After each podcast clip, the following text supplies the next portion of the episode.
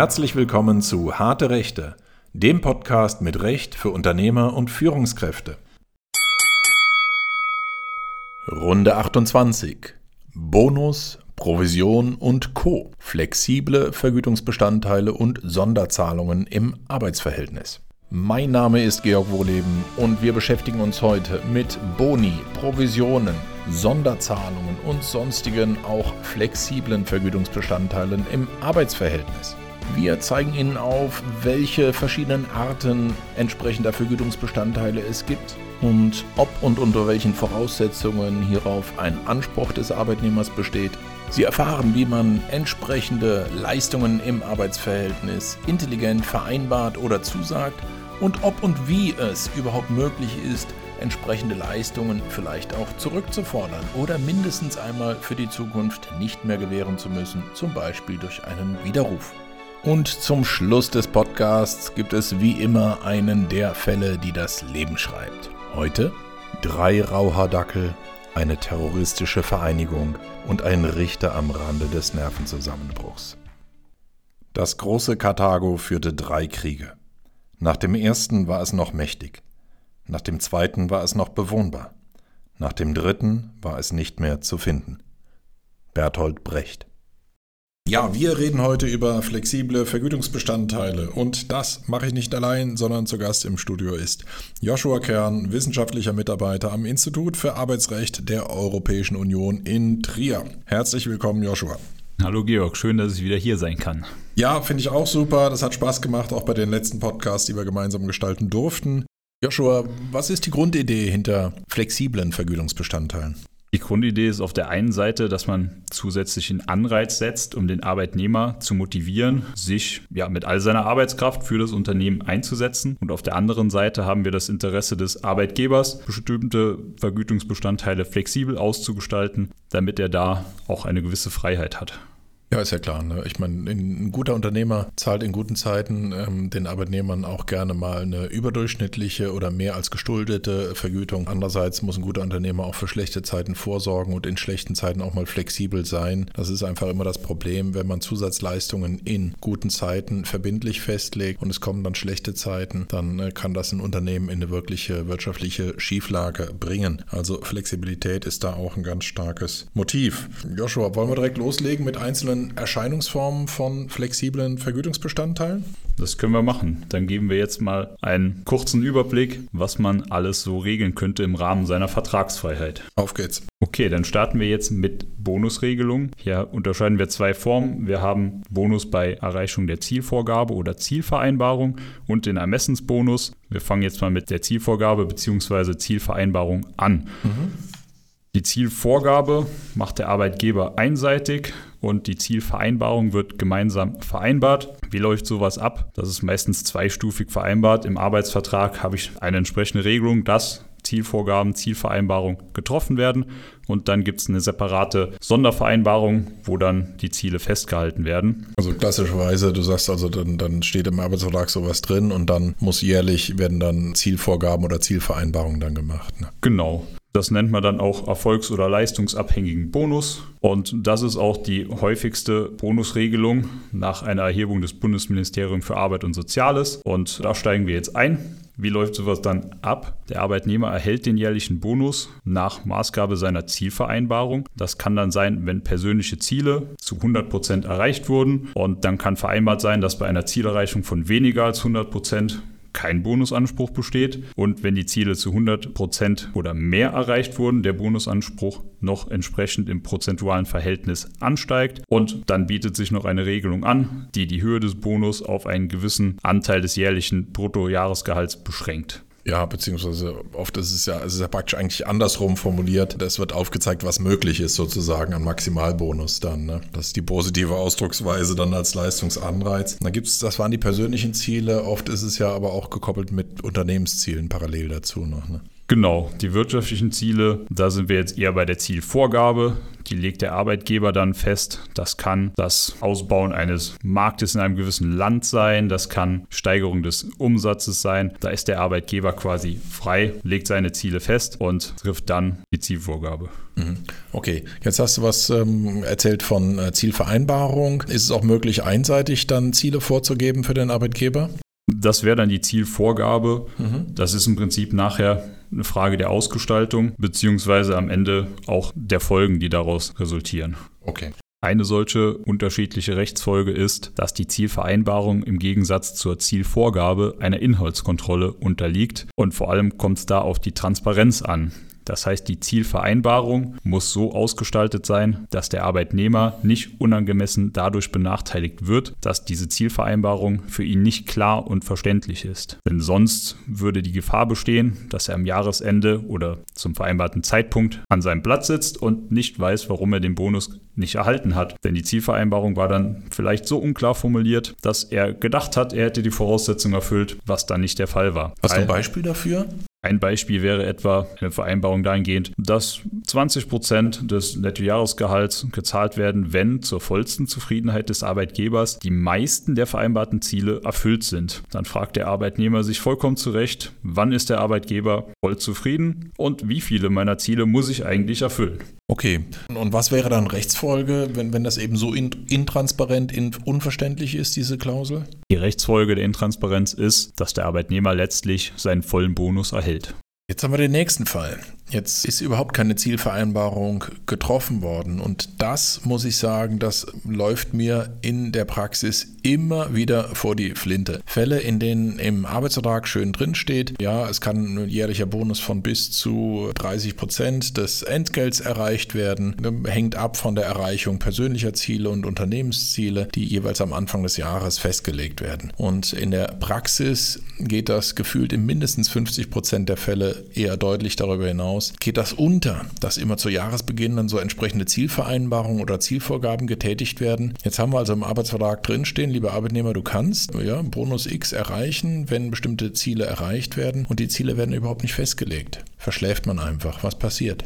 Da ist die Rechtsprechung dann sehr eindeutig, wenn im Arbeitsvertrag drinsteht, dass bis zu einem Termin X die Zielvereinbarung vorgenommen werden muss und die wird erst verspätet vorgenommen oder wie du sagst, gar nicht vorgenommen, dann entsteht ein Schadensersatzanspruch und der entsteht in voller Höhe des Bonus. Wandeln wir es noch leicht ab? Du sagst, wenn bis zum bestimmten Zeitpunkt, wenn im Arbeitsvertrag drinsteht, bis zum Zeitpunkt X müssen Zielvorgaben oder Zielvereinbarungen äh, getätigt werden. Oft stehen solche Zeitpunkte gar nicht im Arbeitsvertrag drin. Steht einfach drin, Bonus in Höhe von bis 20.000 Euro im Jahr kann erzielt werden, ist abhängig von der Erreichung festzulegender Ziele oder Zielvereinbarungen dann. So, und das ist kein fester Zeitpunkt drin. Ja, aber jetzt sind wir im Oktober eines Jahres ne, und dann liegt er eigentlich auch schon auf der Hand. Ne, selbst wenn kein fester Zeitpunkt für eine Zielvereinbarung ist, im Oktober wird es zu spät sein für so eine Zielvorgabe, weil ich die dann gar nicht mehr erreichen kann ne, im Laufe des Jahres. Ich habe ja schon 10, 12 des Jahres schon hinter mich gebracht. Ne. Auch da würde ich dann den Vertrag so aus auslegen, wenn kein Zeitpunkt genannt ist und der Bezugszeitraum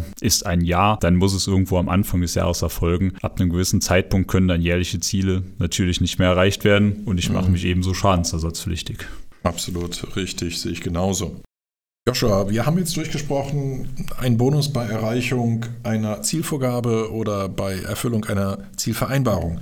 Jetzt hattest du ja noch einen zweiten Typus von, von Boni erwähnt, und zwar Bonus im Ermessen des Arbeitgebers, des Unternehmens. Wie sieht das damit aus? Genau, das ist eine weitere Bonusform. Das sieht so aus, dass etwa formuliert wird, dass der Arbeitnehmer am Bonusprogramm des Arbeitgebers teilnimmt. Und hier sind dann quasi keine Vorgaben vorher gemacht, sondern die Bonuszahlung steht vollständig im Ermessen des Arbeitgebers. Er kann dann jedes Jahr wieder neu bestimmen, ob in mhm. welcher Höhe ein Bonus bezahlt wird. Ja, sehr schön. Und das ist tatsächlich etwas, was, was ich auch oft in Arbeitsverträge für Unternehmen reinschreibe, genau das. Ich schreibe sogar ausdrücklich noch rein. Also ja, einmal Arbeitnehmer ist berechtigt, am Bonusprogramm teilzunehmen und oft noch den Zusatz, ne, die, die Grundsätze des Bonusprogramms, Volumen und Grundsätze des Bonusprogramms werden jährlich neu festgelegt von Seiten des Arbeitgebers. Dann hat man als äh, Unternehmen wirklich eine sehr große Freiheit. Zum einen, der Arbeitnehmer weiß, ja, es gibt ein Bonussystem und das hat in irgendeiner Form auch äh, was mit Zielerreichung und Zielerfüllung äh, zu tun, wird aber jedes Jahr neu festgelegt. Setzt dann natürlich auch wieder voraus, dass am Anfang des Jahres dann auch so ein Bonusprogramm mal da ist und die Bonusgrundsätze. Ne?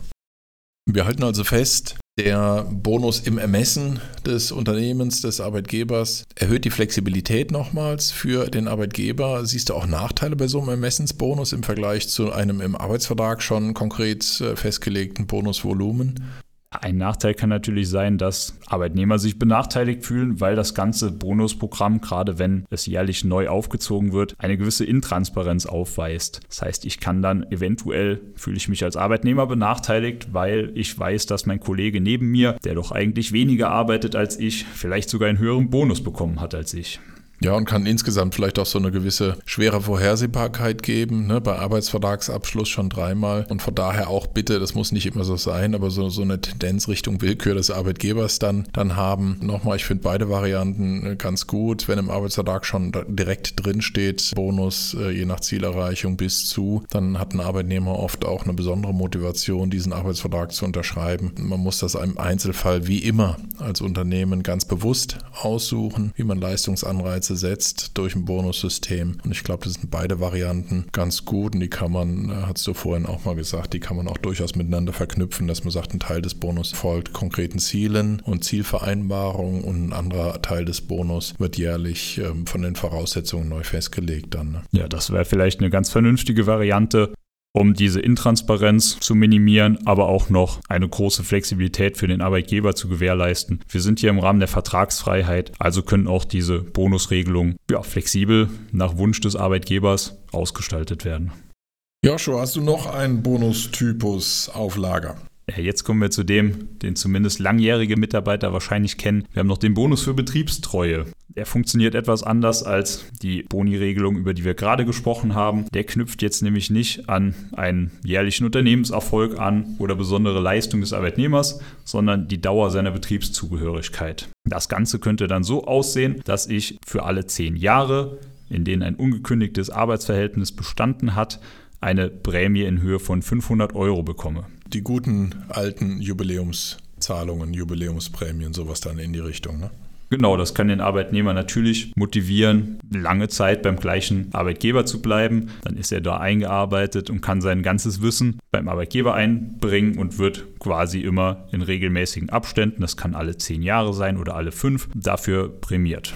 Finde ich super. Mir bekommt gerade ein Fall aus der Praxis in Erinnerung. Da gab es beim zehnjährigen Betriebsjubiläum eine Zahlung von 250 Euro beim Vollzeitarbeitnehmer. Da, muss man vielleicht auch gucken, wenn man solche Prämien einführt, dann sollten die auch einen gewissen Effekt haben. Ähm, wenn die zu niedrig angesetzt werden, dann lässt man sie aus meiner Sicht lieber weg und münzt die in irgendwas anderes um. Ne? Aber grundsätzlich, wie gesagt, Jubiläumsprämien sind ja auch Signale an die Belegschaft, also sich lohnt, betriebstreu zu sein. Und oft muss man auch noch dazu dazu sagen, ist es nicht nur das Geld, was Arbeitnehmer motiviert, sondern eben auch das Drumherum. Das heißt, wenn man solche Jubiläen zum einen wirklich ähm, im Betrieb hervorhebt, in irgendeiner Form feiert und den Arbeitnehmer auch entsprechend würdigt, dann ist das oft mindestens so viel wert wie das Geld, das als Jubiläumsbonus dann ausgezahlt wird.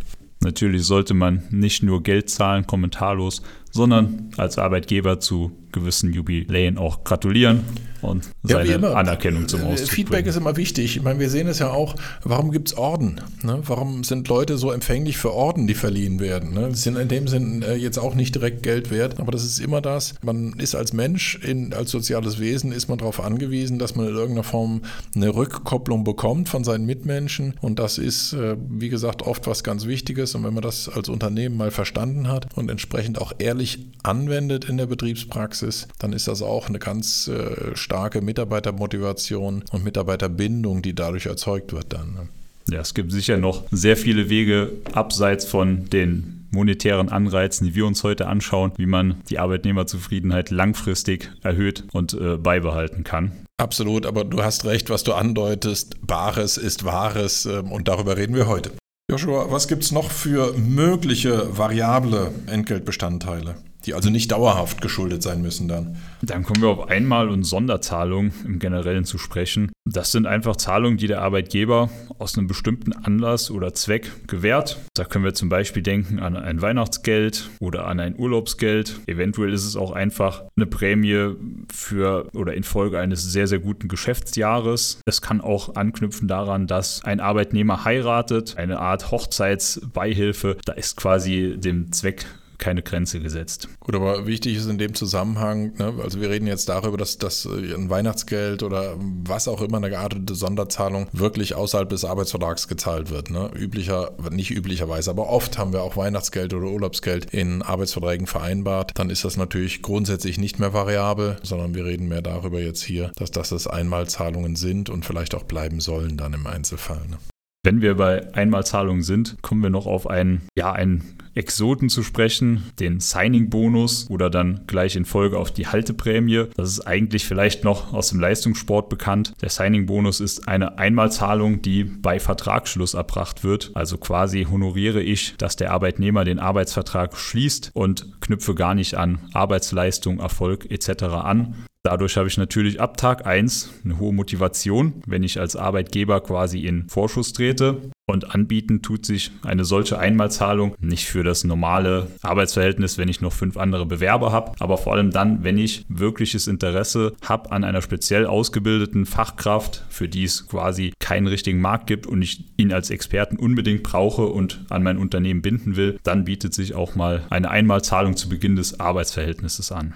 Ja, solche, solche Signing-Boni kennen wir klar, richtig, aus dem Vertragssportlerbereich. Hm, kennen wir aber auch zum Beispiel im Bereich von, von unter hochqualifizierten Unternehmensberatungen. Da wird gerne mit einem Signing-Bonus gearbeitet. Und gibt es auch noch im IT-Bereich zum Beispiel, ne, immer wenn es in irgendeiner Form aus meiner Sicht um hochqualifizierte Arbeitnehmer gibt, die rar am Arbeitsmarkt sind, dann ist das inzwischen eine relativ gängige Geschichte, die dann gezahlt wird. Ja, und Halteprämie ist praktisch das dafür, dass ich noch am Arbeitsmarkt Verhältnis bleibe. Also wenn ein Arbeitnehmer kommt und sagt, äh, pff, ich denke jetzt drüber nach, ne? oder man ahnt so, vielleicht guckt er sich schon woanders um, dass man dann sagt, pass mal auf, dann können wir das gerne mal einbremsen dann. Ne? Genau, das wäre quasi, wenn ich diese hochqualifizierte, seltene Arbeitskraft erhalten will, dann zahle ich lieber die Halteprämie, damit er sich vielleicht gar nicht erst für einen anderen Arbeitgeber, für andere Unternehmen entscheidet. Sehr schön. Was haben wir denn noch an variablen Vergütungsbestandteilen, die dir einfallen? Eine weitere Möglichkeit ist noch die Tantieme-Vereinbarung. Das ist auch nicht so üblich im Bereich des normalen Arbeitsverhältnisses, aber vor allem bei Vorstandsmitgliedern, Geschäftsführern oder leitenden Angestellten trifft man das häufig. Ja, und unterscheiden tut man da quasi zwei Arten. Möglich ist eine Gewinntantieme, ja, die ist abhängig vom entsprechenden Gewinn. Das kann dann sein, ein gewisser Prozentsatz des handelsrechtlichen Jahresüberschusses wird als Tantieme gewährt. Und ja, das ist ganz klar. Da werden dann, also auch da muss man auf eine klare Formulierung achten. Ne? Das heißt, im Ergebnis sind da oft Führungskräfte, die auch ein bisschen den Gewinn beeinflussen können. Und dann werden im Ergebnis schlank gesprochen Sondereffekte rausgerechnet. Ne? Also es kann nicht sein, dass äh, beim Unternehmen dann irgendwelche Grundstücke zum Beispiel veräußert werden, was mit der gewöhnlichen Geschäftstätigkeit nichts zu tun hat. Der Geschäftsführer hat das veranlasst, ja, und weil er in seinen äh, Dienstvertrag reingeschaut hat, das sind klassischerweise dann Umstände, die rausgerechnet werden bei der Gewinnermittlung und nur aus dem Rest wird dann die Tantieme gezahlt. Ne? Genau. Möglich wäre daneben auch eine Umsatztantieme. Das soll bei Startups öfter mal vereinbart mhm. werden. Birgt natürlich das Risiko, dass derjenige, der Einfluss auf den Umsatz Umsatz hat, zu Geschäftsabschlüssen neigt, die risikoreich sind und den Umsatz eventuell kurzfristig erhöhen und seine Tantieme damit erhöhen, aber die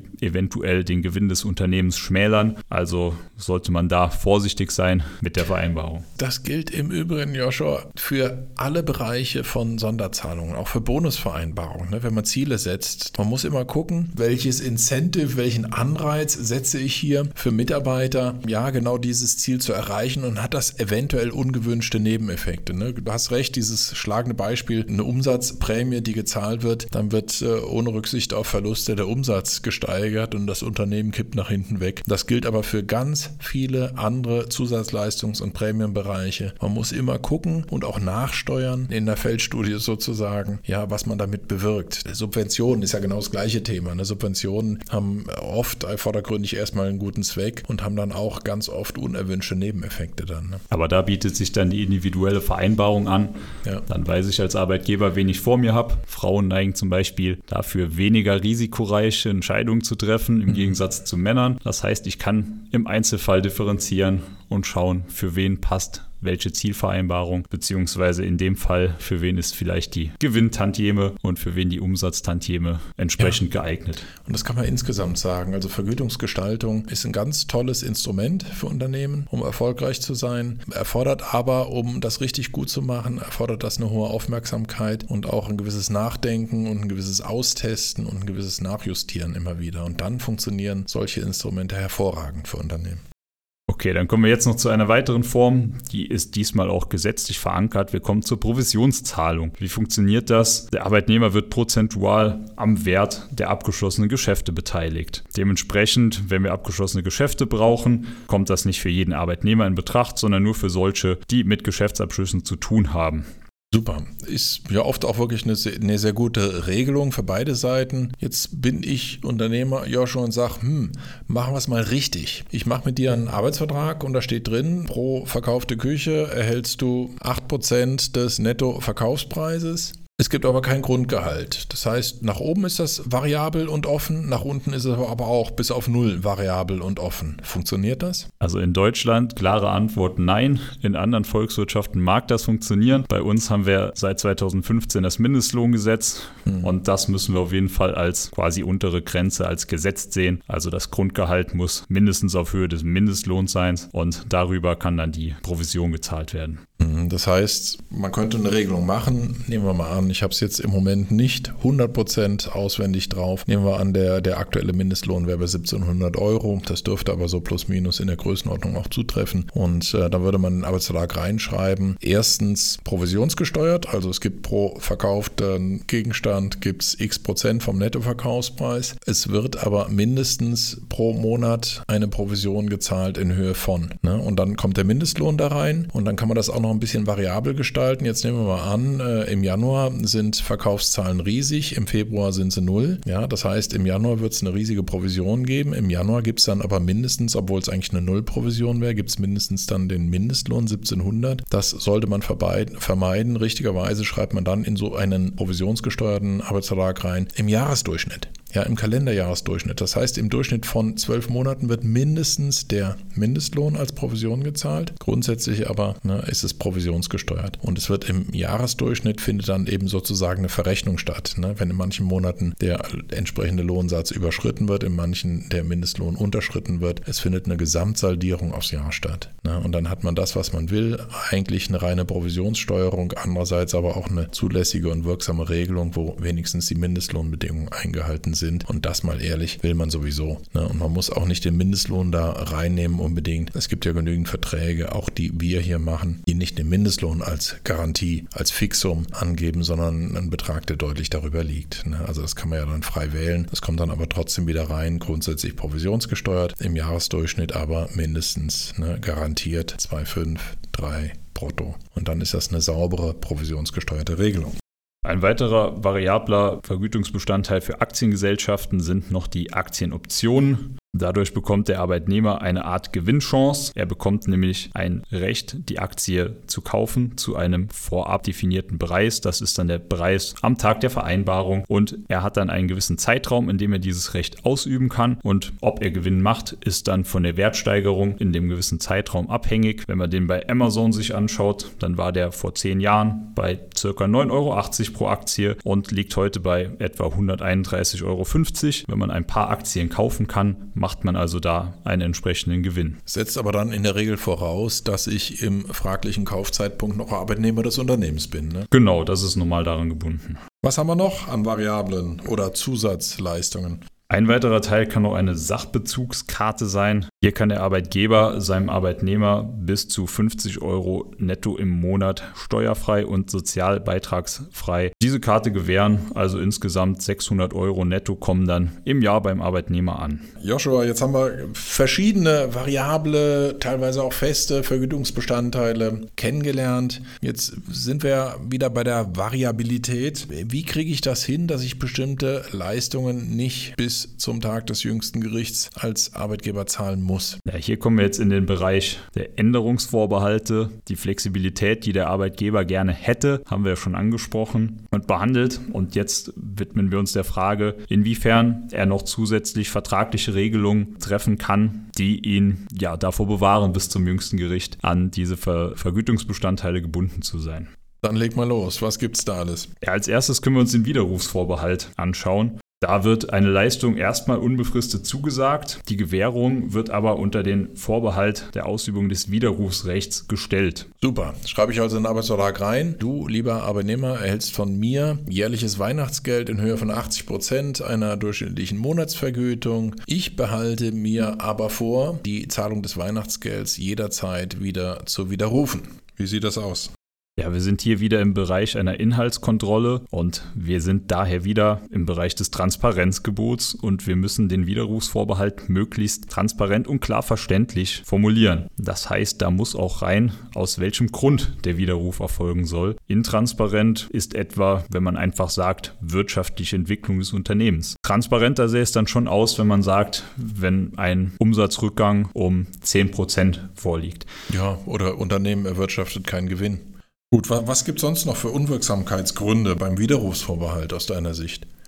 Wichtig ist noch, dass kein zu großer Teil der Gesamtvergütung widerruflich ausgestaltet wird. Mhm. Wir haben also den Grundsatz, dass maximal 25 Prozent der Vergütung widerrufen werden dürfen wenn im Übrigen die weiteren Voraussetzungen wie konkreter Grund, nachvollziehbarer Grund und sowas vorliegen. Okay, was ist die Begründung? 25 Prozent? Warum, warum wird da eine Grenze gezogen? Die Grenze generell haben wir wegen ähm, einer Umgehung des Kündigungsschutzes, die sonst drohen würde. Wir haben eine Änderungskündigung, die sehr strenge Voraussetzungen erfordert. Und wenn der Arbeitgeber nun alles flexibel ausgestalten könnte, dann würde er diese Voraussetzungen umgehen. Ja, bräuchten wir kein Kündigungsschutzgesetz mehr. Ne? Und wenn ich im Extremfall sagen würde, ja, 100 Prozent des Gehalts sind widerruflich, dann könnte ich damit sogar das komplette Kündigungsschutzgesetz umgehen. Dann könnte ich einen Arbeitnehmer per Widerruf auf Null setzen, brauche ich gar keine Kündigung mehr auszusprechen. Ich denke, das ist nachvollziehbar für jeden, dass es da irgendwo eine Grenze geben muss. Wie man die genau festsetzt, ja, das ist wirklich ein bisschen auch eine Wertung. Bundesarbeitsgericht ist da in Richtung 25 Prozent unterwegs. Finde ich ehrlich gesagt auch, wenn wir über einen Widerruf, also über eine einseitige Rücknahme von Vergütungsbestandteilen reden, jetzt im konkreten Teil, dann finde ich das auch ganz okay okay, wenn nicht mehr als ein Viertel der Gesamtvergütung praktisch unsicher ausgestaltet wird in dem Fall. Ne? Jetzt haben wir aber, Joshua, auch noch andere Sachen. Freiwilligkeitsvorbehalte, das ist ja auch noch ein Thema. Ne? Also eine ist, ich, ich schreibe rein in den Arbeitsvertrag, ja, du kriegst Weihnachtsgeld, kann ich aber unter Voraussetzung 1 bis 10 widerrufen. Das zweite ist, ich schreibe rein, du erhältst ein jährliches Weihnachtsgeld in Höhe von 80 Prozent einer Bruttomonatsvergütung. Diese Leistung ist eine freiwillige Leistung ohne Rechtsanspruch für die Zukunft. Freiwilligkeitsvorbehalte sind hier sehr schwierig zu vereinbaren. Wir sind wieder bei der transparenten Regelung und dazu gehört auch, dass die Regelung nicht widersprüchlich sein darf. Und wenn ich eine Regelung derart vereinbar, wie du es gerade genannt hast, dann sage ich im ersten Teil, es gibt einen Rechtsanspruch, die Leistung wird gezahlt und im zweiten Teil sage ich, es gibt keinen Rechtsanspruch. Da bin ich dann sehr schnell im Bereich einer unwirksamen Regelung. Ja, zumindest das so das Bundesarbeitsgericht. Ganz ehrlich, meine persönliche Auffassung ist in dem Bereich, wenn ich reinschreibe, aktuell gibt es ein Weihnachtsgeld, das ist aber eine Regelung, die nicht in den Folgejahren wieder gezahlt werden muss, dann finde ich, ist das gar nicht so intransparent. Aber man muss einfach wissen, dass das Bundesarbeitsgericht, wie du zu Recht sagst, hat die klare Rechtsprechung kurz zusammengefasst, wenn ich eine Leistung reinschreibe in den Arbeitsvertrag, dann ist die drin. Dann kann ich nicht in Satz 1 reinschreiben, du kriegst sie, in Satz 2 kann ich aber jederzeit wieder zurückziehen. Das funktioniert nicht nicht. Das ist ein bisschen ähnlich wie beim Widerrufsvorbehalt. Man muss sich eigentlich merken, wenn ich als Arbeitgeber eine Leistung in den Arbeitsvertrag reinschreibe, dann muss ich damit rechnen, dass ich diese dauerhaft gewähren muss. Wenn ich da wirklich flexibel und frei bleiben will, dann muss ich das sehr dezidiert formulieren und meine Empfehlung geht in der Regel sogar dahin, dass ich das außerhalb des Arbeitsvertrags mache in einer gesonderten Vereinbarung oder in einer gesonderten einseitigen Zusage. Weil gerade vor diesem Hintergrund äh, Rechtsprechung des Bundesarbeitsgerichts, ich kann schlecht in Satz 1 eine Leistung gewähren und in Satz 2 sagen, ja, aber gilt vielleicht doch nicht, läuft man Gefahr, dass alles, was im Arbeitsvertrag drin steht, auf Dauer gebucht ist.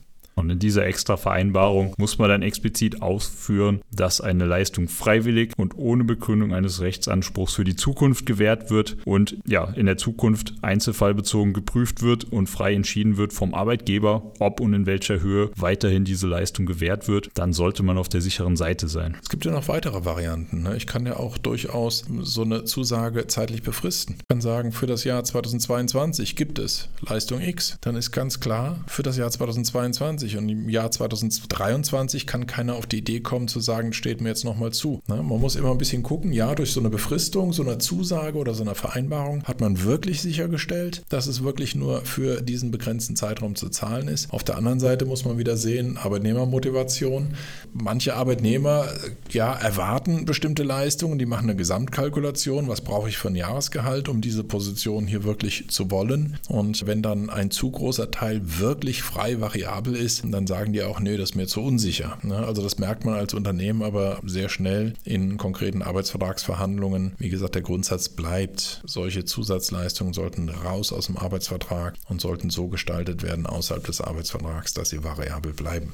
Kommen wir aber zu noch einem Punkt, Joshua. Jetzt haben wir über verschiedene Zusatzleistungen, Sonderleistungen haben wir gesprochen. Oft hast du als Unternehmen ja auch das Interesse daran, dass du nicht gerade im Dezember jetzt die Sonderzahlung leistest und dass dann pünktlich zum 1.1. der Arbeitnehmer bei dir aus dem Unternehmen ausscheidet. Ja, der nimmt also gerade noch die Zusatzleistung, Sonderleistung mit und ward dann nicht mehr gesehen. Kann ich sowas verhindern? Wie kriege ich es hin? Also das wäre dann zu verhindern durch die wirksame Vereinbarung eines Rückzahlungsvorbehalts, das bei Ausscheiden vor einem gewissen Zeitpunkt, nehmen wir jetzt, wenn du an den Dezember anknüpfst, einfach den 31. März. Wenn der Arbeitnehmer vor dem 31. März ausscheidet, muss er den erhaltenen Bonus zurückzahlen. Das geht allerdings nur unter Umständen. Hier sind wir nochmal bei der Differenzierung. Wird erbrachte Arbeitsleistung vergütet oder nicht? Falls dieser Bonus für erbrachte Arbeitsleistung gewährt wird, dann ist eine Rückzahlungsklausel unwirksam und kann nicht vereinbart werden. Nur in den Fällen, in denen nicht erbrachte Arbeitsleistung honoriert wird, können wir eine entsprechende Rückzahlungsklausel vereinbaren. Ja, da muss man ganz, ganz schön aufpassen. Ne? Ich meine, wenn man natürlich einen personenleistungsbezogenen Bonus zahlt, dann ist klar, dass das leistungsbezogenes Entgelt ist und dass man das nicht mit einer Rückzahlungsklausel verbinden kann. Ein bisschen unklarer wird es ja in dem Moment, wo ich das mit Unternehmenszielen verbinde. Das ist ja dann keine direkte Leistung des Arbeitnehmers mehr. Wir reden ja über Unternehmensleistung, über Erfüllung von Unternehmensziele. Wie sieht die Rechtsprechung das? Die Rechtsprechung äh, wertet das trotzdem gleich, denn der Arbeitnehmer trägt ja im Wesentlichen auch zur Erfüllung der Unternehmensziele bei, sodass auch hier eine Rückzahlungsklausel unwirksam wäre. Das heißt also, Rückzahlungsklauseln kann ich nur bei Sonderzahlungen vereinbaren, wenn aus dem Text klar folgt, dass die Sonderzahlung nichts mit einer Arbeitnehmerleistung zu tun hat. Genau, das ist richtig so. Und gibt es dann irgendwelche Maßstäbe? Also ich zahle jetzt eine Sonderzahlung aus, ich schreibe sinngemäß rein. Es gibt zum 1.12. eine Sonderzahlung in Höhe von 5000 Euro unter der Voraussetzung, dass das Arbeitsverhältnis im Auszahlungszeitpunkt ungekündigt ist und dass es nicht bis zwölf Monate nach der Auszahlung endet. Ist das wirksam? Also die Rechtsprechung hat hier gestaffelt und gesagt, bei Zahlungen unter 500 Euro ist gar keine Rückzahlung möglich. Wenn wir bei Zahlungen über 500 Euro sind, die aber ein Bruttomonatsgehalt noch unterschreiten, dann kann eine Klausel mit einer Bindungsfrist von drei Monaten wirksam vereinbart werden. Bei höheren Zahlungen darf eine längere Frist vereinbart werden und die längere Frist würde dann sechs Monate betragen. Das ist so üblicherweise die Obergrenze dann auch, ne? Genau. Joshua, wir nähern uns dem Ende des Gesprächs. Hast du noch einen abschließenden Tipp für die Zuhörerinnen und Zuhörer? Ja, ein wichtiger Tipp wäre noch, denkt an potenzielle Störfälle, wenn Bonusregelungen vereinbart werden. Das kann sein, wenn ein Arbeitnehmer unterjährig ein- oder austritt, wenn er freigestellt wird, wenn er sich in Elternzeit befindet, eventuell arbeitsunfähig erkrankt, an solche Fälle sollte man bei der Regelung gedacht haben. Nicht, dass man einem Arbeitnehmer, der eventuell gar nicht im Betrieb war, nachher den Bonus zahlen muss, weil man eine entsprechende Vereinbarung schlicht und einfach vergessen hat. Das heißt, man kann an eine zeitanteilige Kürzung dann denken, richtig, oder auch dran denken, wenn bestimmte, sag mal, Leistungsgrenzen oder Anwesenheitsgrenzen unterschritten werden, dass es überhaupt keinen Bonus gibt. Ne? Genau, also die anteilige Kürzung macht vor allem da Sinn, wenn es um unterjährigen Ein- oder Austritt ins Arbeitsverhältnis geht. Aber wenn jemand gar nicht gearbeitet hat, dann will man eventuell auch keinen erfolgs- oder leistungsbezogenen Bonus zahlen. Ja, sehr schön. Ne? Wir hatten, das lässt in letzter Zeit allerdings nach, wir hatten eine ganze Zeit lang immer noch Regelungen, die einfach eine Sonderzahlung für ein bestehendes Arbeitsverhältnis zugesagt haben. Und ein Arbeitsverhältnis besteht selbstverständlich auch während Elternzeit oder während einer 100% Erwerbsminderung, ja, wo es keine Vergütungsansprüche mehr gibt. Und das sollte man in jedem Fall machen, dass jedenfalls für Zeiten, in denen kein Vergütungsanspruch besteht, dass dann zeitanteilig auch kein Anspruch auf die Sonderleistung dann besteht. Ne? Zumindest muss man dran denken. Wenn man es natürlich trotzdem gewähren will, ist man da frei. Ja. Das kommt dann auf die finanzielle Ausstattung des Unternehmens an. Wollte ich gerade sagen, dann geht es dem Unternehmen richtig gut. Joshua, wir sind am Ende des Gesprächs angelangt. Vielen Dank dafür, dass du da warst. Es hat riesig Spaß gemacht und ich glaube, da war viel an Informationen für alle dabei. Ja, ich hoffe, der ein oder andere kann damit was anfangen. Mhm. Und vielen Dank für das Gespräch. Wir hören uns wieder. Und was haben wir heute alles gelernt? Nun, wir haben heute gelernt, was es für verschiedene Bonusarten gibt. Wir haben weiter gelernt, dass man, wenn man Bonuszahlungen von der Erreichung von Zielen abhängig macht, diese Ziele auch wirklich am Anfang des Jahres vereinbaren sollte. Und was passiert, wenn man dies nicht tut? Weiter haben wir gelernt, wie man sich als Unternehmen verhalten sollte und was man vereinbaren sollte, wenn man nicht auf ewig an Sonderzahlungen gebunden sein will. Auch haben wir gelernt, ob und unter welchen Voraussetzungen man Sonderzahlungen vom Arbeitnehmer zurückfordern kann. Und schließlich und endlich haben wir auch gelernt, dass man bei Regelungen von Zusatzvergütungen in jedem Fall auch an die Phasen denken sollte, in denen Arbeitnehmer grundsätzlich keinen Entgeltzahlungsanspruch mehr haben. Und jetzt Fälle, die das Leben schreibt. Lehrreiches und manchmal auch Kurioses aus dem Alltag des deutschen Rechts. Über unseren heutigen Fall musste, so muss man es sagen, das Amtsgericht Offenbach am 22.05.2002 entscheiden. Eigentlich war der Sachverhalt einfach und schlicht. Eine Hundehalterin, nennen wir sie Eva, war mit drei Rauhardackeln unterwegs, als ihr ein Passant begegnete, nennen wir ihn Peter. Was sich ganz genau abspielte, war zwischen den Parteien im nachfolgenden Verfahren zwar streitig, aber unstreitig war es so, dass es bei Peter zu drei leichten Schürfbisswunden kam und dass hierfür mindestens einer der drei Rauhardackel verantwortlich war. Der eigentlich recht überschaubare Sachverhalt und der eigentlich auch recht überschaubare Schaden hielten die Rechtsanwälte der beiden Parteien jedoch nicht davon ab, ausufernde Schriftsätze an das Amtsgericht zu senden. Mit gerichtlichem Hinweisbeschluss vom 22.04.2002 gab uns der wirklich bemitleidenswerte Amtsrichter einen deutlichen Einblick in sein Seelenleben. Ich zitiere aus dem Beschluss. Die Parteien werden darauf hingewiesen, dass dieses absolut ätzende Horrorverfahren bereits seit mehr als anderthalb Jahren das Amtsgericht beschäftigt und sämtliche Dimensionen eines amtsgerichtlichen Verfahrens sprengt der Umfang von bisher 240 Seiten übersteigt schon ein normales Oberlandesgerichtsverfahren. Die Parteien reichen ständig neue Schriftsätze ein, insoweit steht es inzwischen 16 zu 11 für den Kläger. Dadurch wird dem Gericht jede Möglichkeit einer endgültigen, zeitaufwendigen Durcharbeit dieser entsetzlichen Akte und für die Absetzung einer Entscheidung genommen. Da die Sache nun wahrlich exzessiv ausgeschrieben ist, wird höflich darum gebeten, von weiteren Schriftsätzen Abstand zu nehmen, mit Ausnahme von konstruktiven Vergleichsvorschlägen, die allein noch sinnvoll wären. Nach diesem nun wirklich an Deutlichkeit nicht zu überbietenden Hinweis des Amtsgerichts kam es zwar nicht zu einer gütlichen Einigung zwischen den Parteien, aber immerhin unterblieben wohl noch weitere Schriftsätze, sodass das Gericht sich einen Monat später am 22.05.2002 endlich in der Lage sah, ein Urteil in dieser Sache zu fällen. Hier einige Auszüge aus der Begründung, die weiter erahnen lassen, wie umfangreich und wie intensiv von beiden Seiten in diesem dramatisch wichtigen Fall geschrieben wurde. Das Gericht befasste sich unter anderem mit der Frage, ob die drei Rauhardackel möglicherweise als Mittäter nach 830 Bürgerliches Gesetzbuch oder 25 Absatz 2 Strafgesetzbuch gemäß vorgefasstem Beißentschluss gemeinschaftlich gehandelt hatten. Dieser Punkt wurde vom Gericht dann aber nicht als streitentscheidend bezeichnet. Weiter befasste sich das Gericht damit, ob hier eine terroristische Dackelvereinigung im Sinne von 129a Strafgesetzbuch vorläge.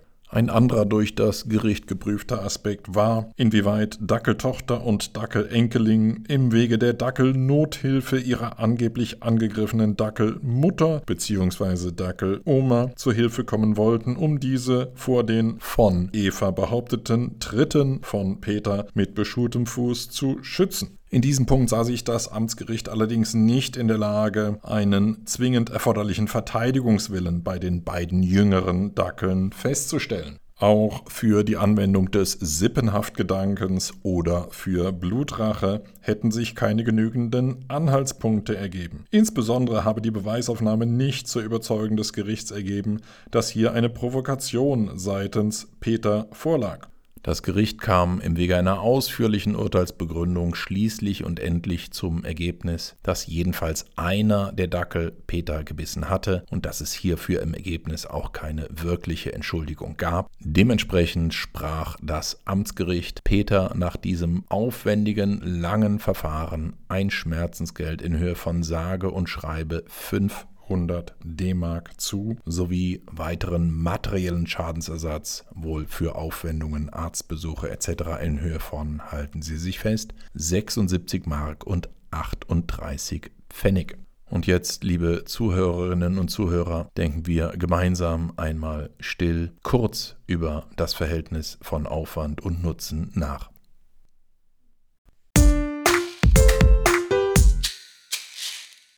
Das war's mal wieder heute mit dem Podcast Harte Rechte. Mir hat es Spaß gemacht und ich hoffe, es war wieder etwas für Sie dabei. Der nächste Podcast erscheint am 15. Oktober und bis dahin freue ich mich wie immer über Anregungen und Kritik unter harterechte.wohleben-partner.de. Bis dahin, machen Sie es gut und immer schön senkrecht bleiben. Das war Harte Rechte, der Podcast mit Recht für Unternehmer und Führungskräfte.